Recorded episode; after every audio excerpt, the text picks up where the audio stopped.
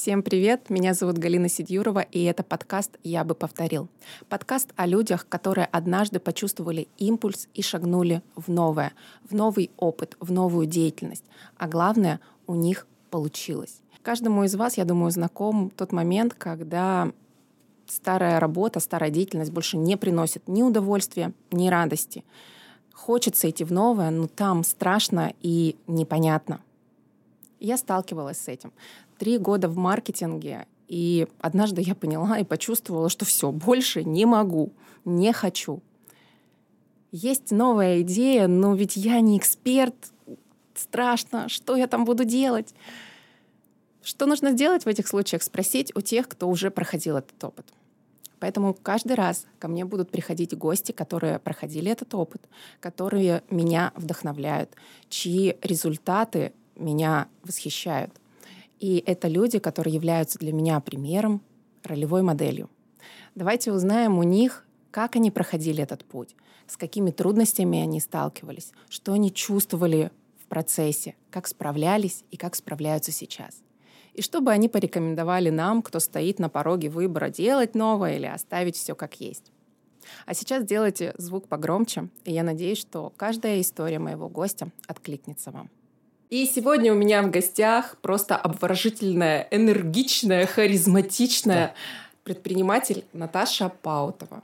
Здравствуй, я, Галя. Да, Наташу я безумно люблю. Она тот человек, который последний год очень сильно меня поддерживала, помогала мне, наставляла меня. Поэтому сегодня я очень хочу, чтобы вы с ней тоже познакомились. Наташа, представься, расскажи о себе. Чем ты занимаешься, твоя деятельность сейчас? Угу. Ну вот с недавнего времени я по праву дала себе это право называть себя предпринимателем и как-то так влилась в эти смыслы во все, поэтому можно сказать так, что я э, такая странная крестьянка, которая, живя в деревне, развивает такой и технологичный, и экологичный вместе с этим, и чистосердечный такой вот бизнес. Хотя вот слово это бизнес я не люблю, какое-то оно жесткое. Я развиваю свое дело, оно у меня растет иногда не подконтрольно мне, и я уже по итогу понимаю, что это не только уже, если раньше я говорила, я занимаюсь литьем восковых свечей, то сейчас э, я уже так не могу сказать, потому что это и свечи, это и ферментированный иван-чай, это и корпоративные новогодние индивидуальные всякие разные необычные подарки, экологические э, эко-наборы так называемые, да, это и эко-упаковка, это и культурные мероприятия эксклюзивные и много-много чего другого. В общем, в акведах моего ООО а, находятся все мои мечты и желания. Потрясающе. Но, э, честно, мой вот такой основной вопрос был, когда я познакомилась с Наташей, почему именно свечи? Объясню, э, как наше знакомство состоялось. Мы познакомились на одном из мероприятий Сыктывкара, мы попали в одну команду, и, значит, Наташа была нашим капитаном, она такая вот, вот с этой шевелюрой, которая сейчас тоже в кадре, и она просто сразила своей энергетикой, а потом она представилась и говорит, что она льет свечи, белый свет выбе, и у меня такой ступор в голове в этот момент, потому что до этого я много раз слышала про женщину, которая льет свечи в Ибе, и э, люди, которые приезжают туда на мастер-классы, они уезжают оттуда такими спокойными, с новыми осознаниями, осознаниями исцелившиеся, с какой-то новой душевной, вдохновленные. вдохновленные. Да, да, да. Тот образ, женщины. И вот этот образ Наташи, которая предстала передо мной, он просто вообще никак не состыковался. Я очень долго пыталась разгадать эту загадку, в чем эта загадка. Я съездила на этот исцеляющий мастер-класс к Наташе по литью свечей. Вот, поэтому э, мой вопрос такой, да, почему именно свечи? То есть как ты к ним пришла? Um на самом деле это первая идея, которая пришла ко мне вот с момента такого обнуления. Вот сейчас об этом говорят много, да, вот mm-hmm. что надо обнулиться, надо обнулиться. Я это сделала, когда мне было, ну вот э, получается 13 лет назад, да, мне было там сильно за 30 уже, и это не было какое-то решение, это не был какой-то анализ там, что надо обнуляться, это просто была жизненная необходимость, потому что я понимала, что если я хотя бы месяц продолжу жить так, как я жила, да, хотя жила я, ну, совершенно вот ординарным образом. Ну, работа там, я в продажах, у меня там машина, квартира, дети, семья, там муж, э, какая-то кошка там, я не знаю. Все очень было ординарно. И, ну, и все было как у людей да, и угу. грех как бы жаловаться, как будто бы. Но мне было так плохо, и сейчас э, могу я смело добавить, что мне так было плохо в городе, да, что в какой-то момент я просто все это сгребла и уехала э, в село. И понятно, что когда ты остаешься после вот такой ну, стабильности приемлемой, да, ты остаешься на нолях, когда у тебя ни работы, ни перспектив, ни планов, ничего нет, и денег тоже нет, угу. да, а дети есть, и ты тоже такой активный есть, то, в общем-то, мозг начинает метаться в каких-то вот таких типа, блин, что делать? Делать, что делать, все пропало, шеф. Знакомо. Вот, вот, да, да, да, да. Вот, и э, первое, что пришло, вот э, на фоне вот этого моего личностного краха от того, да, это фраза из Ильфа и Петрова о том, что отец Федор всегда хотел, мечтал о своем свечном заводике. Угу. Я, когда эта фраза мне пришла в голову, думаю, что за бред вообще? Я не читаю Ильфа и Петрова. Причем здесь эта фраза? Потом такая, это же стартап. И начинала я, конечно, без всякого романтизма. Не было никакого романтизма. Из романтизма было только решение э, э, использовать чистый пчелиный воск. Это было самое романтичное. Остальное я думала, что я буду, значит, гнать эти свечи для церквей, и все. Вот угу. это была очень небольшая, локальная, маленькая идея, которая, как мне казалось, очень быстро окупится, переокупится. И, в общем, я такая буду свечная королева, в общем. Оно, конечно, так случилось, только немножко не в том формате. Вот. И на сегодня церковные свечи делегированные, а остальные свечи, они э, самой разной тематики. Я постоянно мониторю там конкурентов своих, да, я знаю, что на северо-западе такой мастерской нет, как у меня. Ни по ассортименту, ни по вложениям, ни по отношению.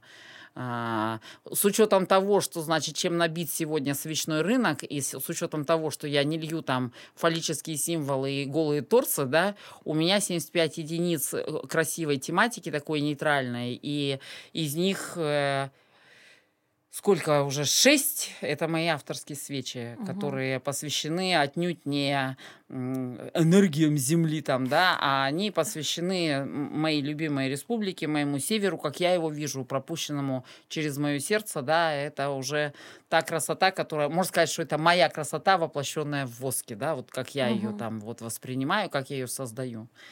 Вот. Но свечи это только было начало, конечно. Там Иван-чай, там сейчас и присоединяется туризм, открываем и гостевой дом. И, э, в общем, проект... Я не любитель маленьких э, проектов, да, угу. и вот сейчас я понимаю, что я как раз иду к такому расширению нехилому. Угу. Что ты сейчас чувствуешь, когда ты заходишь вот в свою мастерскую? Ой, это каждый раз э, возвращение в себя, к себе. Это каждый раз такой трепет, каждый раз. Вот не вру. это очень странно, потому что я туда захожу много раз на дню, но каждый раз вот это вот как, у меня от э, крыльца домашнего угу. до моей мастерской буквально пять шагов. Вот эти пять шагов это, это пять шагов в разные миры я иду туда одна, выхожу оттуда, иду оттуда куда-то там я другая. И это каждый раз... И в этом году я как-то осознала, что мастерская, она прям как будто бы это вот то, что у меня внутри. Вот интерьеры мастерской, запахи, ароматы, вот этот вайб, да, это все, что как будто бы я как будто создала то, что у меня внутри. Это очень интересно, потому что я прихожу туда и прям сразу такая, все ровно, все как бы, все хорошо все правильно. Угу. А мастер-классы, как они появились вообще? у меня вообще все против моей воли появляется, как бы я, ну, не, не в смысле, в, э, как-то очень интересно появляется. Я, в общем, тогда начала вести группу, вела ее недолго, по-моему, год, что ли. И у меня, ну, конечно, там, что таргетинг, тогда первая волна была. И я такая думаю, все, надо сделать таргетинг. И мне надо было к Рождеству продавать свечи. Я наняла э, девочку, которая занималась таргетингом очень удачно все. И она мне, она просто меня измучила этим вопросом. Она говорит, давай сделаем какую-то активность. Я говорю, ты что, Вообще, что ли, в 60 километров от Тыба, ой, от Сыктывкара кто поедет, да? И как и что я буду, что свечи залили, что мы там будем делать? Такая, ну, давай какие-то плюшки там, не знаю, чаепитие. Я говорю, какое чаепитие? Ну, в общем, как бы думаю, что за вообще бредовая идея? И просто она ко мне пристала. Вот молодец. Я угу. ей так благодарю, потому что я говорю, вот только у нас не друг за дружкой день рождения, да, угу. прям за мой, а потом ее. И я ей говорю, ты меня так распаковала элегантно, да, ты меня так миру повернула такой стороной, которой я не собиралась к нему поворачиваться, да. Но это одно дело, когда ты в своей мастерской тихонечко что-то там клепаешь. Вот я так это и называла раньше. Клепаешь свечи там, угу. да. А другое дело, когда ты людей пускаешь в это во все, да. Это очень, ну, я очень боялась, потому что я думала, как это будет, как это все кто эти люди, кто они приедут, да, что я им буду там говорить. И вот, но первую группу я, конечно, запомню навсегда, потому что, видишь, нет привычки у меня готовиться. У меня никогда никаких там шпаргалок, ничего нет, то есть всегда голый экспромт. И первая группа, на нее, наверное, свалилась максимум вообще того, что я могу, это был перформанс такой. И я поняла, что вот уже тогда уловила, но поняла через много позже время, через большое время, что они ведь, это я тут каждый день, а они-то нет. Угу. И вот это очень интересный такой момент. Этот контраст, он очень хорошо играет э, в пользу людей. И как получилось так, что мы дали рекламу, что-то мы ее, наверное, неделю дали на мастер-классы в ноябре, да? И у нас за неделю записалось 124 человека. На все вот эти новогодние праздники угу. у меня было по два, по три мастер-класса в день. А я была беременная, представляешь? Сильно уже. И была толстая, вообще невозможно. Это было так тяжело, потно. Ужас, блин. Вот. Но на самом деле это такой интересный момент. И потом я думаю, ну, сейчас это просто Новый год.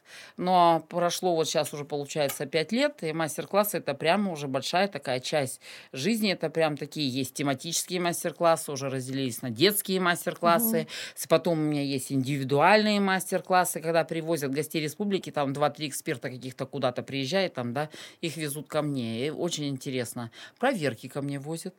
Угу. Всякие милиционеры возят проверки для того, чтобы размягчить проверяющих. Ну да, там просто в, в мастерской очень сильно пахнет э, этим пчелиным медом. Ну, понятно, да.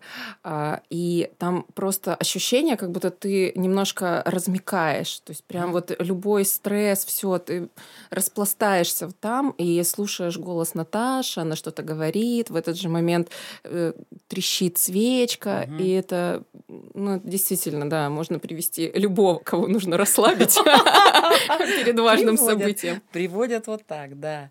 Мастер-классы, конечно, это такая интересная штука. Но я к ним готовлюсь долго, готовлюсь готовлюсь морально, потому что забирают они, если неправильно подойдешь к мастер-классу, забирают полностью все с избытком в тебе, и ты пустой. Угу. Прям совсем. А у меня было таких мастер-классов три штуки всего за все это время, но я их не забуду никогда. Один, кстати, мастер-класс, не буду называть компанию, я очень возлагала на него большие надежды, и компанию эту я очень люблю. Приехал коллектив, и это был факап такой вообще. Хотя они этого не заметили, кстати. Я заметила, они нет. Ожидание ну, реальности. Для меня это было очень трудно. Я думала, что как раз там самая моя публика, а там оказалась самая не моя. Вот так. Интересно. да. А как, э, как ты пришла именно уже к Иван-чаю?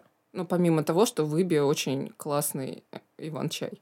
Как ты вообще, как ты пришла даже вот к этой технологии изготовления? Потому что у Наташи самый лучший. Да, Минутка рекламы. Это, это правда, самый это вообще не реклама, вообще, мне да. кажется, в мире. Да, ситуация такая была. Почему вот он хорош? да, потому что я по натуре по своей, хоть и человек православный, но я гурман. Я не могу от этого избавиться. Папа меня с детства учил, что должно быть вкусно, красиво. И он меня этим вкусом всем учил. И я как-то это так впитывала удачно. Он очень артистичный был у меня такой мужчина. И я, конечно, все, что он мне говорил, я воспринимала как догму просто. Все, закон. Все. Должно быть вкусно, значит, должно быть вкусно. Ну и я, конечно, очень люблю, чтобы все было вкусно и чтобы оно давало такой определенный эффект. А еда так это вообще как бы фетиш у меня, скажем так, потому что я очень хорошо чувствую, как она влияет, да, да, на организм. И напитки, когда ты, я пришла к Вере, и появились посты в моей жизни, и появились посты на неделе, да, вот и когда пища стала не такая, как раньше, то напитки все, вот эти чаи, все э, зеленые, черные, они просто начали мне вставлять. Угу. Понимаешь, то есть я выпью, у меня, например, сердце дан дан дан дан угу. Или там у меня какая-то потливость повышается, что такая нездоровая какая-то фигня. Мне было невкусно. Я думаю, почему, если это хороший напиток, я туда должна добавлять сахар или молоко или что-то еще, или какие-то травы там, чтобы гасить эту горечь, да. И в какой-то момент я просто поняла, что я больше это пить не хочу. Просто это угу. фу просто. Вот. И потом был такой момент, типа, хорошо, я не буду это пить, но я же... Есть такая привычка, не знаю, мне кажется, она у русских в крови, пить чай. Да, mm. ну и как бы что, какие горячие, на, компоты надоедают, там, морсы надоедают, это все равно не то. Надо какой-то вариант такой альтернативный. И в монастыре, у нас монастырь, выбьем, я в монастыре на службе стояла, а у них там тогда такая монахиня была классная, болтливая такая. Прямо много она нам всего наговорила. И она, я говорю, вот не знаю, как вот мне все. И она говорит, так ты попробуй сванчая. Знаешь, какой чай хороший? Я думаю, сванчая с этой вот травы, которая не пах, ничего с нее нету. Я что с нее там это? И я просто взяла у них рецепт. Угу. И для себя сделала в первый год там, ну сколько, может, я там сделала, ну, может, полкило, угу. да? И офонарила. Я его заварила, и оказалось, вау, это прямо реально какая-то другая вещь. А потом стали просить друзья. Я их стала угощать, стали просить друзья, потом друзья друзей, потом попросили продать. Потом мы однажды сделали, никогда не забуду, 8 килограмм, мне казалось, я уже промышленник. Просто вообще. Просто вот. И, а потом однажды москвичи пришли ко мне, ребята, и такие говорят, давай сделаем совместный проект на 200 килограмм. Я говорю, вы чего, с ума сошли? И мы сделали 200 килограмм, москвичи отвалились благополучно. но пришел Монди, и все у меня забрал. Так что с тех пор я понимаю, сколько бы я ни сделала, все уйдет. Наташ, ты в одном из наших последних разговоров сказала, что свое дело это добровольный ад. Да. Почему? Вообще по жизни любое решение, оно, как сказать, э, что такое ответственность, да? Вот мы тогда же в этом ключе говорили, что сейчас все говорят, надо взять на себя ответственность, mm-hmm. надо осознанно там тра-та-та. Но люди думают, что ответственность это такой типа «я сказал и стало» да, но мы не боги, и надо понимать, что когда ты берешь на себя ответственность, надо это как-то понять. Я думаю, что понять это можно только в одном случае, когда ты берешь на себя ответственность за серьезные вещи. То есть очень легко взять ответственность за умывание по утрам. Ну, это несложно, как бы, да. А когда ты берешь ответственность за то, что ты вот сейчас делаешь шаг, и когда тебя спрашивают, ну и куда ты идешь, а ты говоришь, не знаю. Вот это круто, как бы, да. Вот это называется персональный ад, потому что когда ты делаешь шаг в неизвестное, да, угу. поднимается внутри тебя все, что может просто только ожить в плане страхов и тревог. Потом, значит, вокруг э, родственники и близкие люди начинают э, больше тебя еще там вот это вот все. И если ты, а ты же, понятно, ты их любишь, да, и ты не хочешь никого расстраивать, и ты не хочешь никому усложнять жизнь, и ты не хочешь э, себе усложнять жизнь, и тебе хочется, чтобы вот ты сегодня придумал, а завтра все случилось. Угу. Но это, блин, так не получается. Не получается, да? Нет, не получается.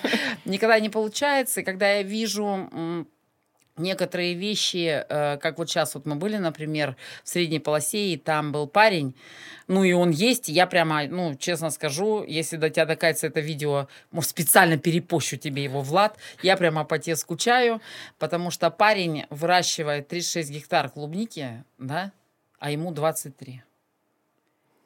И он не занимается таргетингом в своей группе. Никакой рекламы он там не занимается. Но ну, у него 20к подписчиков. Около какого-то вот такого города стоит, он Рыбинска, да, там. И он, у него все как будто бы идет само собой. Угу. Но когда мы разговариваем с ним, он говорит, я каждый сезон худею на 10 килограмм.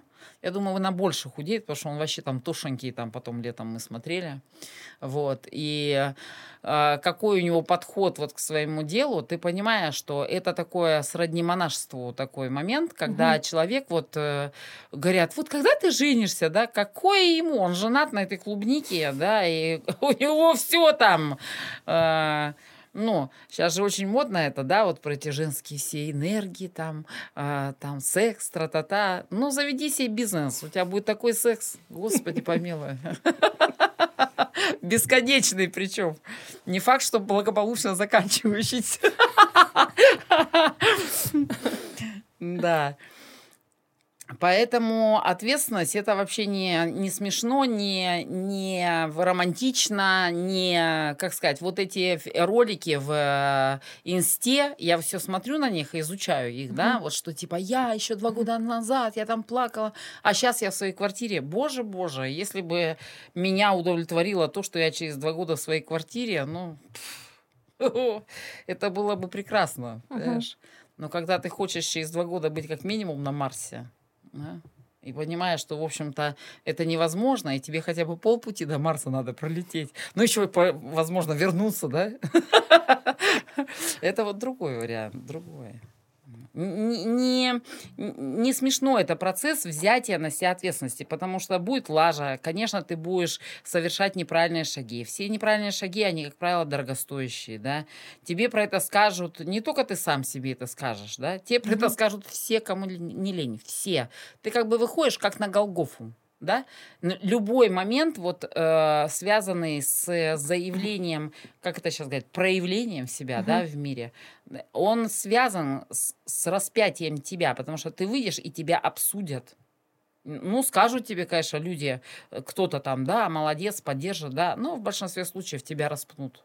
Угу. И даже, ну, как в Священном Писании все это уже написано, да, те, которые вчера тебе говорили, ты молодец, у него скажут, ну, блин, надо было подумать, надо было лучше распланировать, надо было тебе там предусмотреть то и это. Ну, и как бы кто это говорит тебе? Обычно люди, которые ничего подобного не делают, но ты это понимаешь уже потом, когда ты уже отстрадал, угу. умер на этом кресте, да, все, вот так вот. Поэтому никакой романтики э, в, в в предпринимательстве я не вижу. Это, это реально добровольный ад, а, который ты э, проходишь для того, чтобы выйти к свету. Да? Угу. И свет это не квартира, не машина и не накопление совершенно. Свет это смыслы жизни, которые будут тебя питать после 45. Потому что после 45 совсем другая жизнь. Угу. Наташа, расскажи эту историю, которая в которой тебя обвинили. О, где меня распинали. Где тебя распинали, да. У Наташи есть такая история. Э, в заметках в СМИ да, появилась информация о том, что многодетная мать украла деньги у государства. Ну, кстати, я многодетная мать, да? Да, кстати, она многодетная мать, у нее пятеро детей. Да-да-да, на секундочку. На секундочку. Да. А, там была ситуация такая, значит, я приехала в ИП, ну, как оно э, обычно и бывает. И зимой бизнес-инкубатор решил в ИБИ проводить бизнес-курсы по написанию бизнес-планов каких-то там вот идей. И моя идея со свечным вот этим заводом, угу. она пришлась очень даже кстати. Я по ней писала бизнес-план, я его защищала, и я выиграла вот эту возможность получить грант. И э, все, я закупила все, что у меня положено было по гранту, освоила я его там за месяц, все, и стала отчитываться. И там э, одна из статей была э, по закупу была воск пчелиный. Я поехала в Москву, нашла поставщика и сказала ему, поскольку я понимала, что это были нулев... ну, конец, нет, подожди, одиннадцатый год, да? Одиннадцатый год, еще дурные были деньги круге, кругом в обиходе, еще была куча вот этих поставных всяких там угу. туда-сюда. И с поставщиком я говорю, ты знаешь, у меня грант этот вот государственный, поэтому все документы должны быть... Муа, я не знаю, как у тебя там что. Сделай, чтобы все было у меня хорошо. Действительно, я купила этот воск, и все хорошо.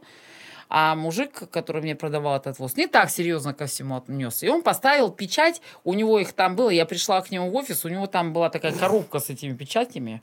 И он шлепнул какую-то печать. Ну, представляешь, ты покупаешь воск, а у тебя на документах стоит печать технопарк. Да? Угу. Ну, понятно, что это вызывает как бы какие-то сомнения, там, подозрения и так далее, да. Ну, и стали пробивать наши Минэкономразвития, и оказалось, что фирмы такой не существует. Москве угу. с этим ИНН, что она типа уже все до свидос закрыта. Э, потом эта история оказалась во всех СМИ республики. Я думала, я умру. Мне казалось, что, во-первых, читали все, да. Там было вот так, с таким контекстом, знаешь, что типа вот, многодетная, а тоже вот поди-ка воровка. И, mm-hmm. и типа на наш вопрос, как она к этому всему, она типа так пренебрежительно шевельнула там плечом, да. И я, когда это читала, думаю, господи, какой кошмар. И потом пришла прокуратура ко мне, АБ пришел, все проверяли. И они, что интересно, структуры вот эти, да, они приходили ко мне и извинялись. Угу. Вот они говорили, извините, и мы понимаем, что это бред. Но вот у нас распоряжение да. Ужасная ситуация, но она меня очень, как тебе сказать, подрастила, угу. да, эта ситуация, потому что когда ты проходишь через вот такой позор, особенно когда этот позор необоснованный, ты получаешь такую потом силу, э, как сказать, вот этот вот вопрос, что люди скажут, он больше перед тобой, в общем-то, не встает в каком-то повреждающем ключе. И я после этого сейчас думаю, да, говорите, господи, язык-то он без костей. И вот та, та ситуация, она очень крепко меня так поддержала в итоге, в итоге. Но это не значит, что я готова сказать спасибо всем организаторам вот этой акции, да. Как ты себя поддерживаешь в такие моменты? И есть ли кто-то, кто поддерживает, помогает тебе? Тогда, конечно, видишь, очень сильно помогло то, что я к вере недавно пришла, и молитва была еще очень горяча. И я понимала, как бы вот этот вот главный за, закон такой наш э, православных, что если на тебя искушения напали, значит ты на правильном пути, да. Это поддерживало очень сильно. Всегда поддерживает, конечно, Господь в первую очередь. Сама себя сейчас я поддерживаю, я просто обставляюсь вся свечами, просто. Бывают такие дни, когда э, сейчас они стали происходить. Первый раз они у меня там после ковида там случились, а сейчас они происходят с какой-то определенной регулярностью, не часто, но бывают такие дни, когда я просто кончаюсь. Да? Угу. И тогда я закрываюсь в мастерской, я зажигаю свечи и просто вот провожу ну, сейчас уже неконтролируемое количество времени вот в этом состоянии, пока я не почувствую, что мне хочется жить. Вот, потому что бывает до того, что, господи, когда это все кончится, да, ну вот все в, ком- в комплекте, потому что э, я не из тех оптимистов, которые, я вообще жизнелюбивый человек, да, но я не из тех оптимистов, которые, да все же здорово, у тебя, смотри, какие дети там, у тебя ноги, руки, я не вот не из этих совершенно, mm-hmm. мне нужны смыслы такие стопудовые, что даже если здорово у тебя, ты все равно умираешь там, да, как бы, кто-то там повесился совершенно здоровый, вы там, и все это не работает, эта вот мотивация. Мне нужны смыслы. И вот это тяжелое состояние, которое приходит, когда вот я сталкиваюсь с разочарованием, может, выгоранием, еще чем-то, да, я его провожу именно в поисках смысла вот этой, этой ситуации и моей дальнейшей жизни. Понятно, что если с тобой происходит какой-то перелом души вот такой, да, угу. то тебе нужно идти в какую-то, ну, или по-новому, или в новую сторону да, и вот этот вот момент, ты не можешь выйти из такого катарсиса, когда тебе плохо, ты не можешь выйти с тем, с чем ты в него зашел. Ты всегда выходишь с, с иным, да, и что ты с этим будешь делать, это важно. И, ну, я не знаю, что там называют осознанностью в Инстаграм, допустим, да, но для меня вот эта осознанность, когда ты понимаешь, что с тобой произошло, хочешь ли ты, чтобы это было в твоей жизни – там, например, да, и если нет, и если да, то что ты готов сделать? И не только готов, что ты будешь делать, потому что готовиться можно, знаешь, всю жизнь. Да. Угу. Не знаю, из людей помогаю. Но это из людей, это парадоксально, наверное. Я не думаю, что это моя только ситуация. Когда сильный человек э, попадает в такое вот состояние, обычно разбегаются все. Они говорят, ну ты же сильный, ты сам, ты справишься, угу. ты лучше нас знаешь. Ну а чё тебе, все, блин, там, да? И я всегда в одиночестве встречаю эти вещи. Сейчас хорошо, сейчас стало лучше. Сейчас э, подросли дети. Угу. Старшие дети очень меня поддерживают, конечно. И я даже при них могу плакать. Вот, раньше я не могла ни при ком плакать. Вот. И у меня поменялся круг, в котором появились люди, желающие мне что-то дать. Раньше в основном э, в, в моем кругу были люди от слова брать. Ну, как бы, я была этому рада, потому что я сама хотела отдавать. А сейчас я поняла, что мне это тоже надо где-то брать. Угу. Вот эти силы, эту веру, эту надежду там, где это все, любовь там ту же самую, да. Какие у тебя планы? Вот ты говорила про Марс. Ну, Какой план. твой Марс?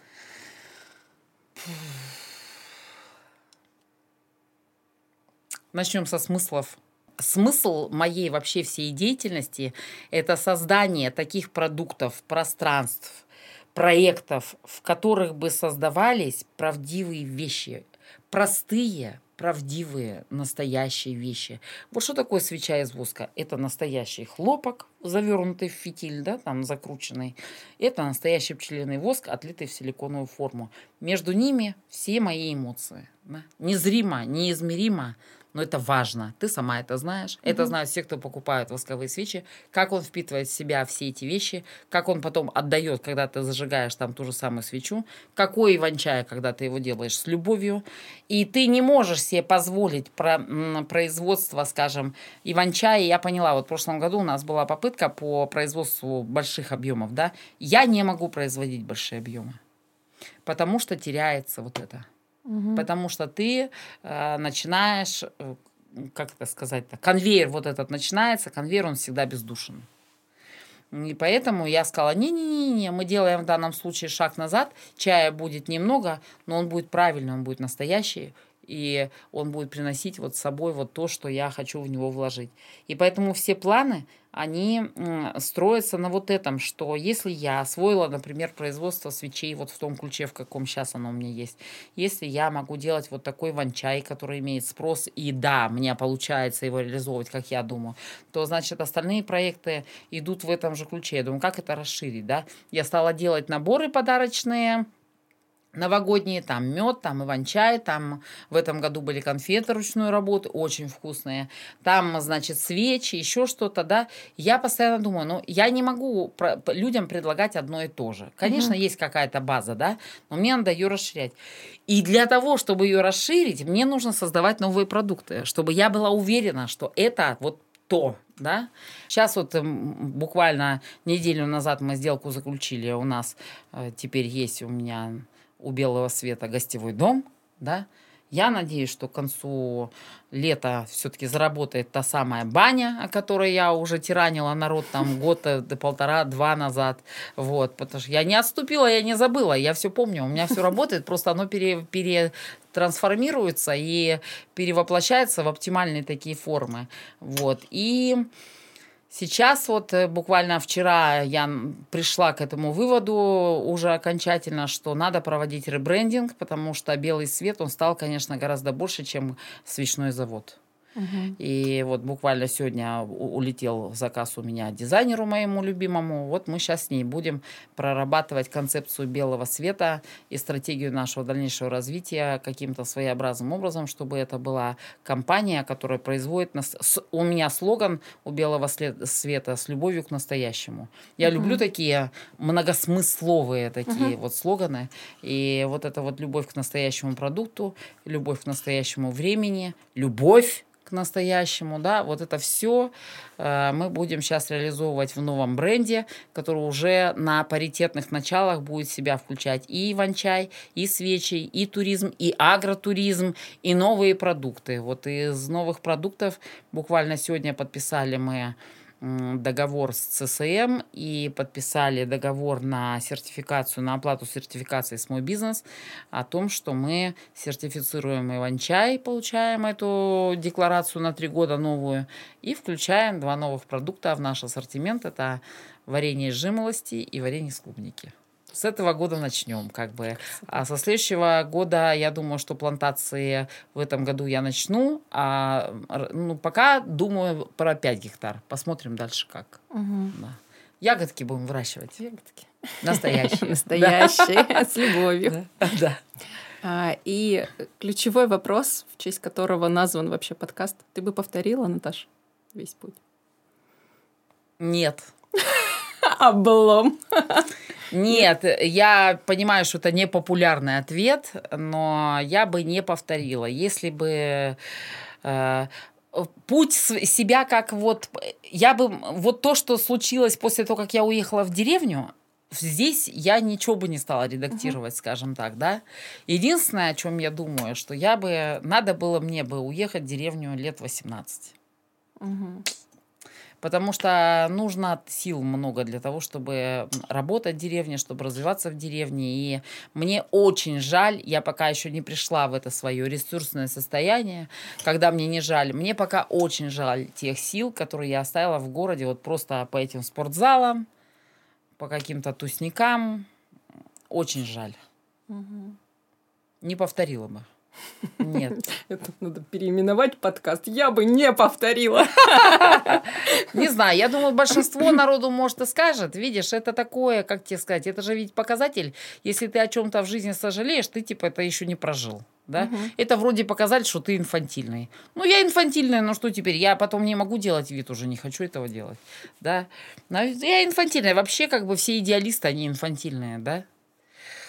И тревожные. Ну, для меня и тревожные. Тревожность это вообще наше все. Да, я обожаю свою тревожность с некоторых пор, как бы. Она мне помогает невероятно, на самом деле. И просто а, стремление к идеалу – это вопрос до 30 такой. После 30 уже надо как-то начинать учиться жить уже просто с тем, что есть, вот с этим прекрасным багажом. На самом деле у нас отличный багаж, у нас все замечательно. Но мы все хотим каких-то там результатов, каких-то таких рафинированных. Но вот рафинированные продукты вредны для здоровья. Видишь как? Доказано. Как рафини- рафинированный результат. Да, ну, да. Понятно. Наташа, спасибо тебе большое за этот разговор. Пожалуйста. За такую глубину. И Подписывайтесь на нас в соцсетях, на меня, на Наташу, ссылочки все я Очень оставлю. надо, сейчас вообще да. очень надо. Может, кто-то хочет запартнериться, приходите, я готова. Да, поэтому спасибо, ставьте свои лайки, комментарии и оставляйте отзывы. Mm-hmm. Спасибо. Пока-пока.